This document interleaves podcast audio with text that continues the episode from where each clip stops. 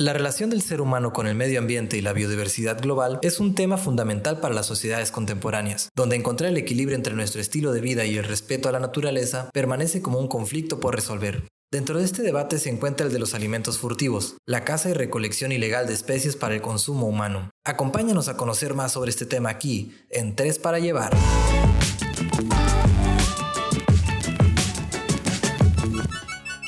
¿Qué tal amigos? ¿Qué tal amigas? ¿Cómo están? Bienvenidos a una edición más de Tres para llevar. Espero se la estén pasando muy bien, o al menos mejor que yo, que estoy ahorita aquí en la oficina Molcajete, bien lleno de calor, empapado en sudor. Pero bueno, espero que le estén pasando mucho mejor que yo, ahí con una cervecita fría, cuando estén escuchando esto, o alguna bebida de su preferencia, una agüita de Jamaica. Y pues bueno, vamos a darle a este segundo episodio nuestra tercera temporada de Tres para llevar, presentando por supuesto, antes de iniciar, a mi compañera Tania Valquiria Vázquez. ¿Qué tal, Tania? ¿Cómo estás? Muy bien, Iván, muy bien. ¿Y tú? Pues ya ves, ando aquí muriéndome de calor. es que ¿quién te manda a ir a la oficina ahorita, mijito? Es que la extrañaba, la verdad. Ah, quizás los que escuchas no sepan, pues, pero hace una semana y media por fin nos reincorporamos de nuevo a la oficina Molcajete después de aproximadamente pues tres meses de estar haciendo home office, ¿no? Que igual pues todavía nos falta la mitad del equipo aquí en las Molca oficinas, pero pues ahí vamos, ¿no? Pero ¿qué onda? ¿Tú andas acá más fresca en tu casa? Sí, yo ando a gusto aquí con mi agüita simple, ya sabes, ¿no? Porque pues ya sabes, la maldición del obeso. La, pues, la, dietación. la dietación. Oye, pero quisiera mandar un saludo especial a nuestro colaborador Raúl, el Charquis, le digo yo. Porque ayer fue su cumpleaños, entonces le ah, vamos a mandar un fuerte abrazo y muchos besos y le cantaría como Marilyn Monroe al presidente John, ¿qué? ¿Cómo se llama? ¿Cómo se llama? John F. Kennedy. Pero bueno, tengo muy fea voz, así que solamente le mando un beso. Un beso y un abrazo. Y un abrazo. Sí, de hecho, fíjate que ayer me invitó a su casa a comernos un pozolito para festejar su cumpleaños. Bien, bien, esto estuvo bastante delicioso, estuvo rico. Y adivina qué cerveza utilizó para celebrar su cumpleaños. Ay, a ver, ¿una de Brewer? No. ¿De Cardera? No. Eh, ¿De Escafandra? Negativo. Utilizó una de una marca que se llama Dracar. Oh. Ah, creo que tú conoces esa cerveza, ¿no? Me han dicho por ahí que tú eres la cocinera secreta de esa cervecería. sí, la Dracar, otro pedo esa cerveza, la verdad. Está muy buena esa cerveza, eh, la verdad. Fíjate que ya había probado la doble IPA que cocinas, pero no había tocado probar la, la Stout. Y se me hizo bastante buena la stout. ¿eh? Yo le llevé unas galletitas ahí, este, horneadas en casa. Y hicieron el maridaje perfecto. Hicimos un maridaje perfecto. Sí, la verdad estuvo, estuvo muy rico. Y luego, pues después de ahí del pozolito, te dijo que algo bien. Ay, pues qué bueno que les gustó. Consuman más, ya lo saben. Consume local. Consume local. pues bueno, Tania, ¿qué te parece si introducimos a nuestra invitada especial de hoy? Una persona que para quienes ya la conocen, pues saben que es súper simpática, súper inteligente y también muy platicadora, ¿no? Entonces, pues este podcast va a estar súper interesante. Claro que sí, Iván, y sobre todo una mujer fregona. Ahora sí que es. empoderada, ¿no? Como dirían muchos. Un ícono. Pues hoy nos acompaña Carolina Gutiérrez, quien es licenciada en gastronomía por la UABC, maestra en ciencias para el desarrollo y sustentabilidad por la UAN y actualmente se encuentra desarrollando un doctorado en Medio Ambiente y Desarrollo por la UABC. Se ha desarrollado en el área de investigación sobre los saberes alimentarios y su relación con la biodiversidad de los pueblos originarios de Baja California, en específico eh, con los Kumai.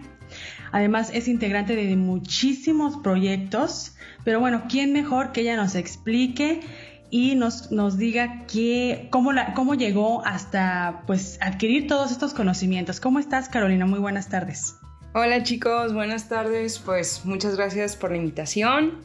Eh, y bueno, respondiendo un poquito la pregunta, eh, pues básicamente cuando estaba en la licenciatura fue cuando empecé a curiosear mucho, ¿no? Por, por diferentes áreas del conocimiento y la verdad eh, pues digamos que las ciencias sociales, la biología em, y también un, poquito, ¿por qué no? La etnología me, me, llamaron bastante la atención y pues ir descubriendo que, que tienen una relación muy intrínseca con los alimentos, pues todavía más me, ah, me llamó la atención, ¿no? Oye, Caro, y tengo entendido que también eres parte de la comunidad Slow Food de Ensenada, ¿no? Que aquí ya tuvimos como invitada a Berenice Araiza. Sí, sí, una comunidad, la verdad, eh, súper diversa y muy activa. Todos traen un, mindset eh, pues muy fregón para, para, apoyar nuestra comunidad de Ensenada en el tema de, del slow food, ¿no? Además das eh, clases en la Facultad de Enología y Gastronomía, ¿verdad? Sí, así es. Ahí doy clases de historia y cultura de la alimentación. Eh, una clase muy, muy bonita. Bien apasionada, te imagino dando clases acá. A ver, ¿de dónde vienen nuestras semillas? no, no, sí. sí,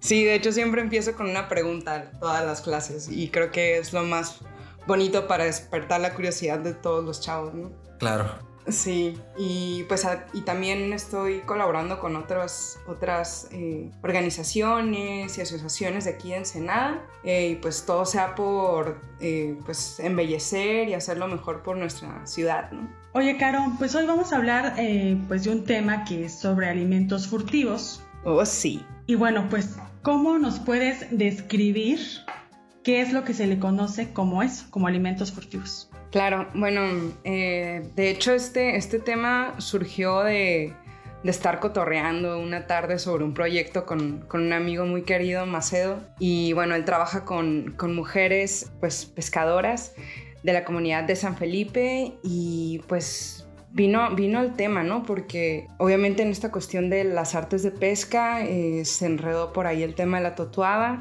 y justo hablando de todo este contexto social, ecológico y de género también, ¿no? O sea, vino este, este tema de, de, alimentos furtivos a mi cabeza, ¿no? En sí no es un concepto que, que lo puedes encontrar ahí luego, luego en, en San Google o cualquier eh, artículo, ¿no? Pero pues nos vamos a qué es lo furtivo, ¿no? ¿Qué, se entiende primero por lo furtivo, ¿no? Que es, es algo que se hace escondida, sin permisos legales, o sea, escondiéndote de los dueños del territorio en sí. Y bueno, y ya conjugándolo con, con el alimento, pues eh, lo entiendo como esos alimentos que, cuya obtención y consumo pues proceden de manera ilegal y pues que involucran todo un contexto territorial, social y de ciertos recursos naturales, ¿no? que están involucrados en, todo el contexto. Y que pudieran ser hasta como prohibidos, ¿no? Comercialmente. Exacto, sí, o sea, la, la, casa furtiva, o sea, ahí entra la casa furtiva, entran em, los mercados negros, perdón, el mercado negro, etc. De hecho, ayer nos comentabas, me comentabas, ¿no? Cuando estábamos planeando esto, que es una dinámica criminal que, se da, como a nivel global, ¿no? O sea, es algo que, que pasa en todo el mundo y que quizás lo podamos asociar con estas películas donde pues luego trafican con especies raras o así, ¿no? Sí, exacto. O sea, de hecho es, es algo que se ha dado históricamente eh, porque pues los alimentos viajan, ¿no? Los alimentos han viajado de un lugar a otro y se han insertado en ciertas culturas para volverse parte de las dietas y, y de la cultura gastronómica de ciertos lugares. Y en todo ese viaje pues han ocurrido diversas, eh, eh, pues diversos cambios y diversos transformaciones, ¿no? Que tienen que ver con, esta cuestión de, de, dónde viene lo que comemos, qué pasa en los entornos donde se produce lo que comemos y, y qué implica producir ciertos alimentos, ¿no? Tengo entendido que aquí a nivel local, digo, no, no tan local, a nivel nacional, el aguacate es un, podría ser un animal, un, animal. ya, ya, ya, le di vida al, aguacate. no, podría ser un, alimento furtivo, ¿no? Porque alguna vez leí algún reportaje sobre cómo en Michoacán o este tipo de zonas se da mucho la deforestación para, para cultivar aguacate. No sé si por ahí va más o menos el tema. Sí, exacto. De hecho, pues se llama, por algo se llama el oro verde, ¿no? Y bueno, o sea, actualmente tenemos alimentos de moda en todo el mundo que se involucran en este mercado masivo de, pues, de alimentos furtivos, ¿no? Que pueden ser estos cotidianos o no tan cotidianos. Eh, porque, por ejemplo, el aguacate es un alimento cotidiano, ¿no? Pueden ser alcanzables o no alcanzables en términos del precio.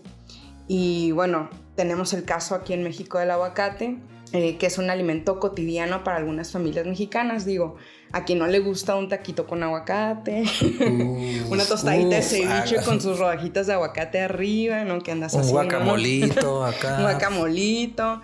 Y pues no, no, no nada más en México, sino también en todo el mundo. O sea, el aguacate es un alimento que tiene una demanda global inmensa, ¿no? Y que en efecto, eh, pues ha tenido un, un impacto en la economía también este, pues, local y nacional, ¿no? Porque cuando hemos ido al mercado y vemos que el aguacate está a unos precios exorbitantes que, que digo, uy, caray, o, me, o, me llevo, o me llevo, sí, sí, sí, o me llevo el brócoli, la papa, la cebolla, la, el berro, o me llevo el aguacate, ¿no? O me llevo medio aguacate. medio aguacate, sí, sí, caramba. Y pues, ¿qué, ¿qué, hay detrás de, esa, de la producción de, este alimento, ¿no? Que tanto nos gusta en todo el mundo.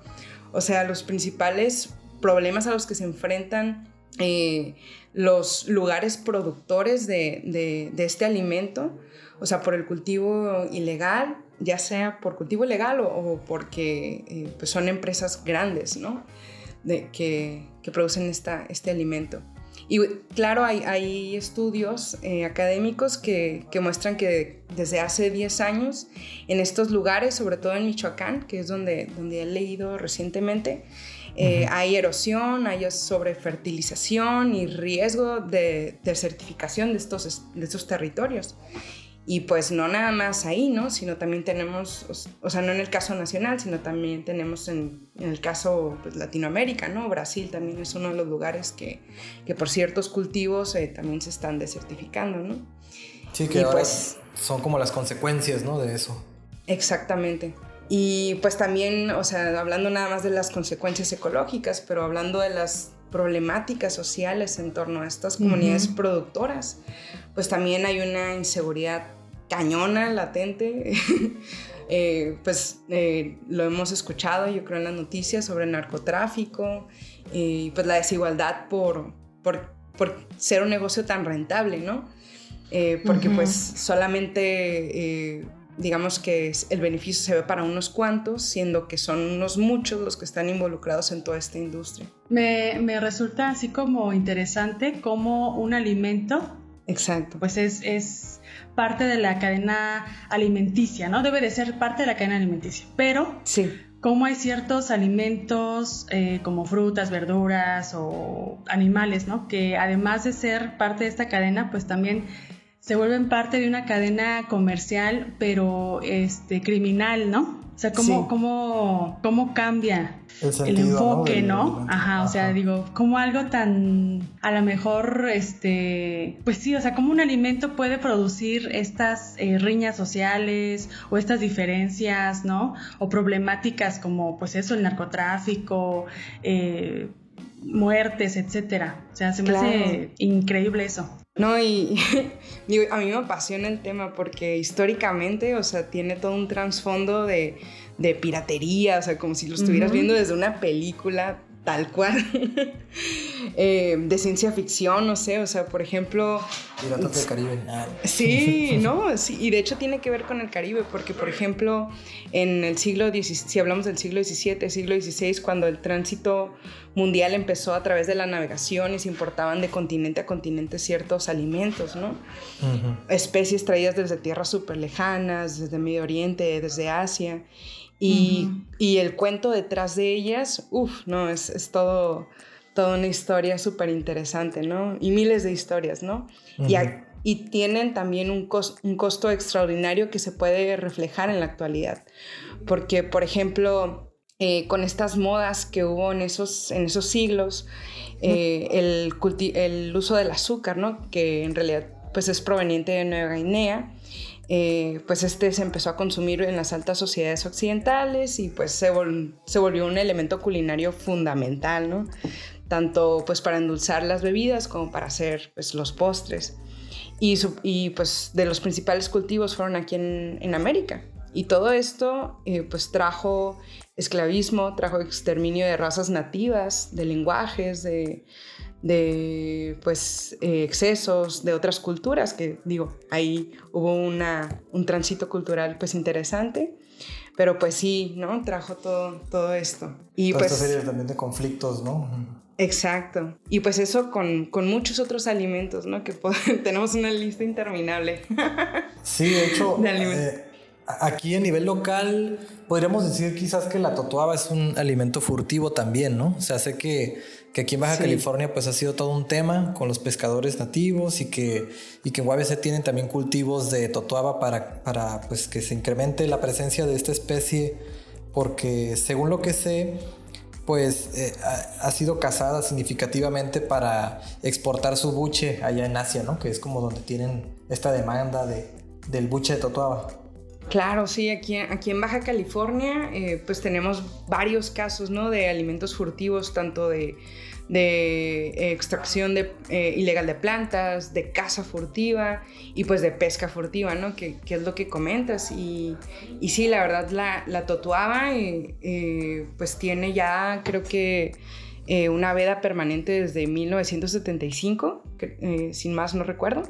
Este, y pues sí, es un tema, es un tema, digamos, muy estudiado y que pues está afectando directamente hasta en la actualidad a las comunidades pesqueras oriundas de ahí del Mar de Cortés, ¿no? Y sobre todo porque viene ligado a, esta cuestión de, la vaquita marina, ¿no? Que también es todo un tema. Sí, y que como bien dices, luego se, se dan estos cruces o o, el mismo crimen organizado que se involucra en esta actividad, ¿no? Porque dicen, ay, mira, es muy lucrativo estar exportando buche, totuado, aunque esté prohibido, pues hay que hacerlo, ¿no? Entonces ahí es cuando todavía se vuelve más tenso el asunto, ¿no? Claro, claro, exactamente. Oye, ¿la, la, la caguama también eh, fue prohibida? Sí, y bueno, de hecho, pues sí, sí saben del platillo caguatún, ¿no? sí, sí. Ajúa. Está bien rico. sí.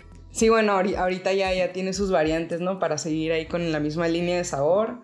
Digo, en mi, familia, pues era un alimento, ¿no? Que, que, sí, que sí se consumía. Pues mis, papás, mi, pues me cuentan que también mis abuelitos cuentan, ¿no? Que, que no, cuando consumíamos la caguama, que eh, lo hacíamos en caldos, que también, este, por ejemplo, la langosta, el abulón, o sea, que antes eran alimentos de fácil acceso, pero por la sobreexplotación eh, y la demanda también del consumo del mercado, pues, asiático y pues local y extranjero, pues sí tuvo, tuvo que cortarse, ¿no? Esa línea de, consumo y pues adiós. sí, sí me, acuerdo, me, acuerdo, que en, la segunda edición de revista Molcajete del año pasado, pues Marco Antonio nos contó su historia, ¿no? Ahí está Marco Antonio y pues para quienes no lo conozcan eh, pueden buscar ahí el reportaje en revistamolcajete.com, pero pues está muy emparentada su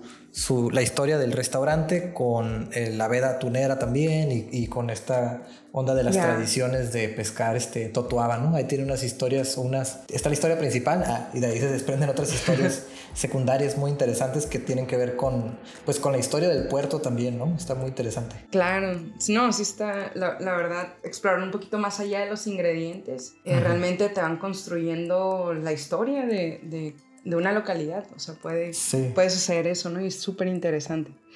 Totalmente. Oye, Caro, y bueno, además de, de, animales y de frutos y esto, pues también hay plantas, ¿no? Tengo entendido que hay como la salvia blanca, que luego son, eh, pues digamos, eh, depredadas responsablemente para ciertos rituales. Sí, sí, exacto. Eh, pues eh, algo que, quería comentar, eh, pues es que en lo que respecta a, los recursos naturales que son usados como medicinales, comida, etcétera, pues las leyes a veces pueden ser muy subjetivas y muy complejas, ¿no? Para, aplicarlas. Em, porque pues en todo el mundo existen creencias, necesidades, restricciones institucionales, exacto, tabúes respecto a, a, qué se puede usar y qué no se puede usar, ¿no? Y de hecho, en el caso particular de la colecta furtiva de plantas en Baja California, de hecho, eh, pues sí tenemos una colecta furtiva muy fuerte ¿eh? y lo he vivido en carne propia.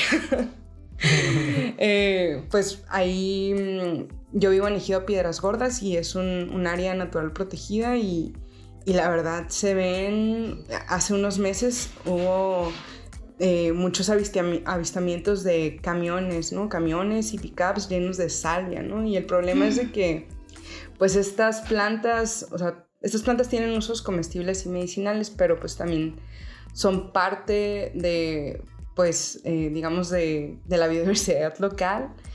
y el entorno. Y, este, pues no, se contempla cómo, estas personas a veces no contemplan cómo cosecharlas, ¿no? Porque a veces solamente depredan las plantas y, pues digamos que, que, ahí la regeneración es muy larga, ¿no? Lo hacen de forma irresponsable, ¿no? Exactamente. Y pues como son plantas eh, que tienen un alto valor en el mercado, por ejemplo, en, en California estoy investigando cuánto, cuánto venden estos saumerios, ¿no? Que, que son lo que hacen con, con, las hojas de la salvia, hacen esta, esta eh, eh, pues este manojo para hacer un incienso. Y en California se venden de 10 a 15 dólares el ramo de estas, de estas plantas, ¿no? Órale.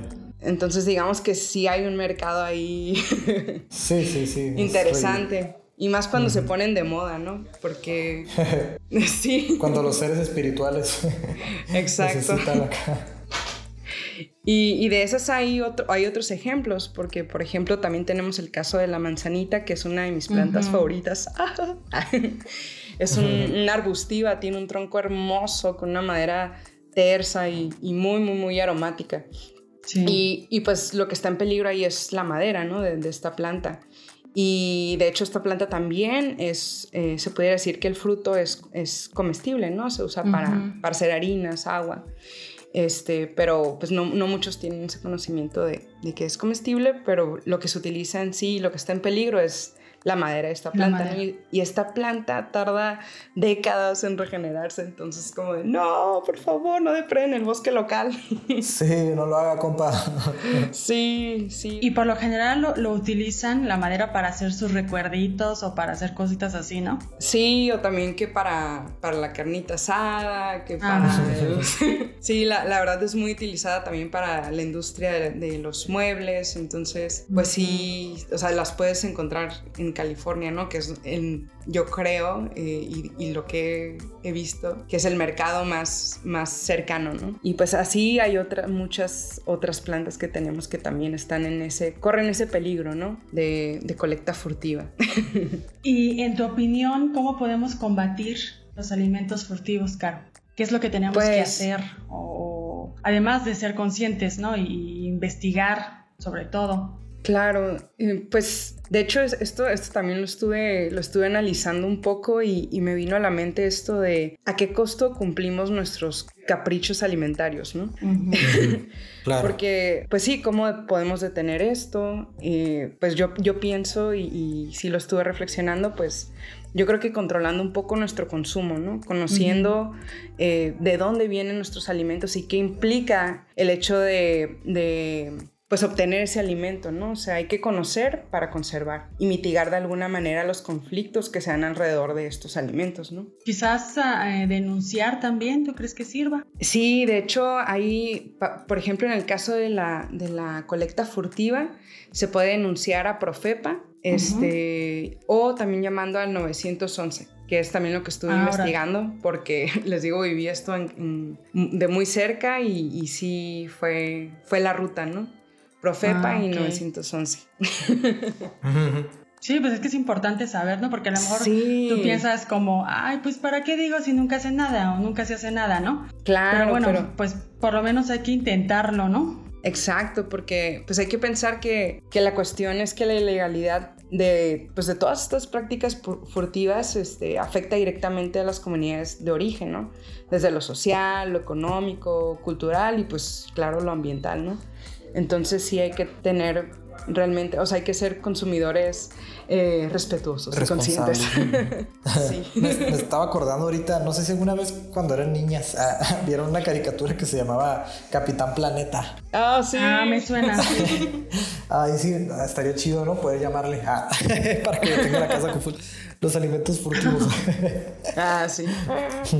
No, la verdad, la verdad es un, es un tema súper interesante del que podemos hablar de, uff, horas, porque hay muchos alimentos detrás de, pues, de este tema de alimentos furtivos que traen todo una, un contexto súper interesante. Sí, por ejemplo, a mí me llama mucho la atención la, la comida eh, asiática, sobre todo la china, ¿no? Claro. Ellos eh, utilizan ingredientes pues así como medios extravagantes, ¿no? O medio, medio raritos. Sí, Y pues son parte de, estos alimentos furtivos, ¿no? Porque yo veo desde perros, o sea, que comen perros hasta insectos y bueno, un despapalle, ¿no? Su, su Murciélagos.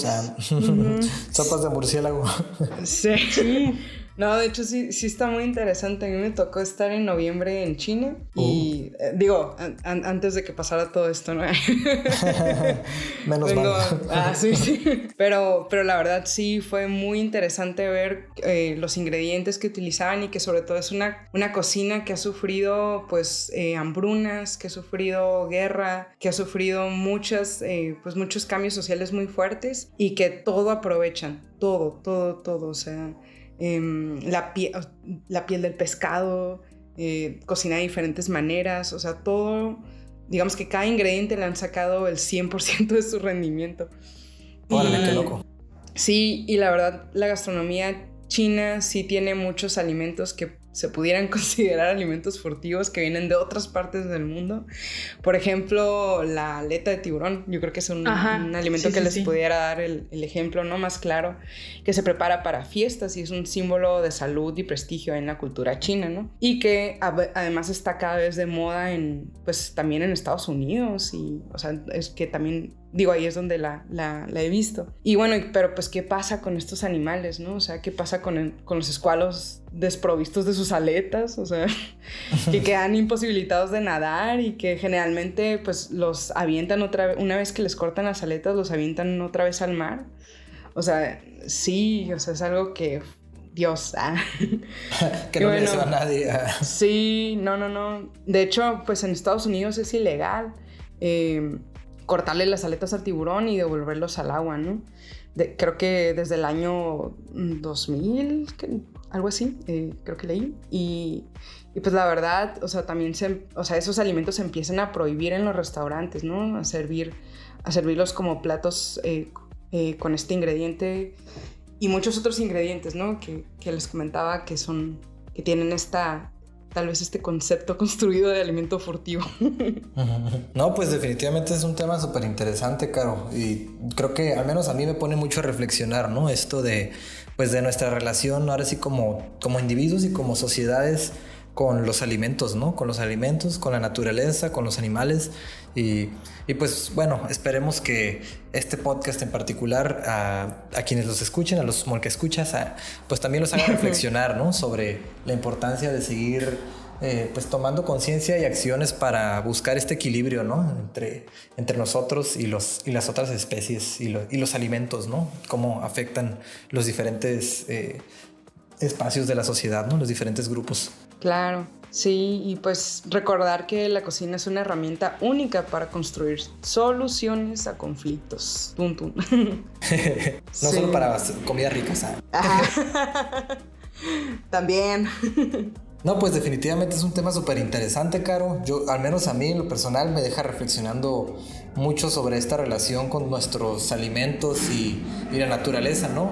Y y me pone a pensar pues que todavía tenemos un camino muy largo por recorrer para alcanzar este equilibrio entre pues entre nosotros como, como especie con las otras especies y, y, en cómo los alimentos pues en realidad van más allá de solo la cocina, ¿no? sino que tienen todo un trasfondo cultural, social, histórico, ¿no? Em, oye, quería, eh, antes pues, de concluir, no sé si podrías este, compartirnos quizás alguna vía de contacto en caso de que alguno de los Molca escuchas quiera este, pues, platicar contigo algún proyecto o, algo así, ¿no? Que tenga que ver con este tema. Sí, claro. Pues mi correo. Sí, sí. Institucional. Está aburrida. tu correo es de cimarrona. Sí. Eh, pues es gutierrez.carolina96 y arroba uabc.edu.mx. Eh, y de igual manera, si, quieren contactarnos en la página de, Slow Food, eh, pues ahí traemos propuestas e ideas interesantes para la gente que se quiera integrar, pues con mucho gusto y también que quiera sacar proyectos y que traiga un boom de de pensamientos creativos, adelante. Yeah. Bueno, ahí lo tienen amigos, pues ya saben si quieren seguir ahí conversando con, con Caro. También pueden ir a visitarla a, este restaurante que tiene con, con, su pareja, con Jaime Basúa, que también ya estuvo acá con nosotros en Tres para Llevar, en este episodio sobre las conservas y los fermentos pues ellos tienen un restaurante allá por Ojos Negros que se llama Shawi. Entonces también pueden ir a darse una vuelta por allá si están buscando ahí un escape de la ciudad, ¿no? Y pues nada, muchas gracias, Caro. No, gracias a ustedes, la verdad fue un placer hablar con ustedes y compartir. Y bueno, Tania, ¿qué tal si nos compartes cuál va a ser nuestro próximo invitado, el que te vamos a tener la siguiente semana? Claro que sí, mi querido Patti Sambo, mi querido amigo. la próxima semana vamos a tener a un chef que se llama Jorge Dakak. Él nos viene a platicar sobre este tema que para muchos de nosotros pues resulta extraño porque estamos sumergidos a diario en la comida mexicana.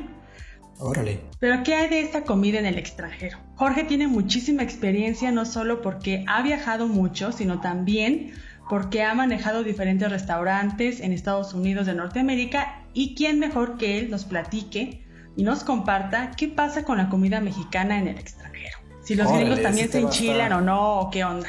Ese tema está muy interesante acá. Tengo mucho que decir de Taco Bell. Tengo mucho que tirarle a Taco Bell. sí, va, a estar bueno, va a estar bueno, ¿eh? Así que gringos, ah. agárrense. Al menos más bueno que Taco Bell sí va a estar. Ah.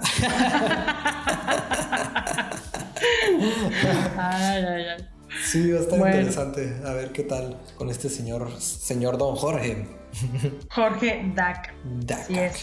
Pues bueno, ahí lo tienen, que escuchas, estén pendientes porque pues ya saben, ¿no? Venimos con toda la vida en esta tercera temporada y también les menciono este, que pues ya estamos, vamos a empezar a hacer transmisiones en vivo de nuestros podcasts. ¿Esto qué quiere decir? Pues que vamos a estar grabando nuestros episodios como de costumbre, con una producción y con anticipación y una vez ya grabados y producidos, los vamos a estar transmitiendo por nuestra página de Facebook. Es decir, no va a ser totalmente en vivo, o sea, va a estar pregrabado, pero sí van a poder, este, ustedes si están ahí en Facebook paseándose un rato y de la, nada les va a llegar una notificación pues de que empezamos a transmitir el podcast. Y quizás eventualmente ya empecemos a hacer transmisiones ahora sí totalmente en vivo, pero pues eso será según nos lo vaya permitiendo la contingencia sanitaria. Así es. No creo, pero... Pero hay, que tener esperanza. y pues nada, ya saben, muchas gracias por escucharnos. Este, ah, sí, antes de concluir también quería pues invitarlos, ¿no? Que si están con estas ganas de despejarse un ratito de la ciudad, si viven aquí en Ensenada y están buscando como una escapadita, eh, también tomando todas las medidas, eh, pues los invito a que se den una vuelta por 800 Pizza acá en San Antonio, ahí a la Cava del Chivo Gruñón, es un lugar súper bohemio, fresco, que pues la verdad les va a dar una muy buena experiencia para que vayan, se despejen un rato, se coman una pizzita, se tomen unas cheves y pues salgan de un rato de la ciudad, ¿no? A, pasearse también, a ver ahí los bellos paisajes naturales que tenemos aquí en Ensenada. Pues bueno, eso sería que se pidan una Que se pidan una pizza de camarones, está buenísimo. Uf, a mí me gusta mucho la griega, la griega y la colombiana. Y la mm. pizza de 800 también. todas, todas me gustan. no, me gustan todas.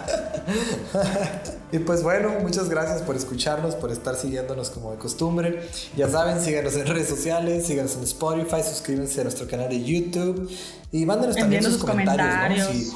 Sí, si les gusta, si no les gusta si corremos a Iván, si incorporamos a otro galán, no sé, lo que ustedes pidan, eso haremos.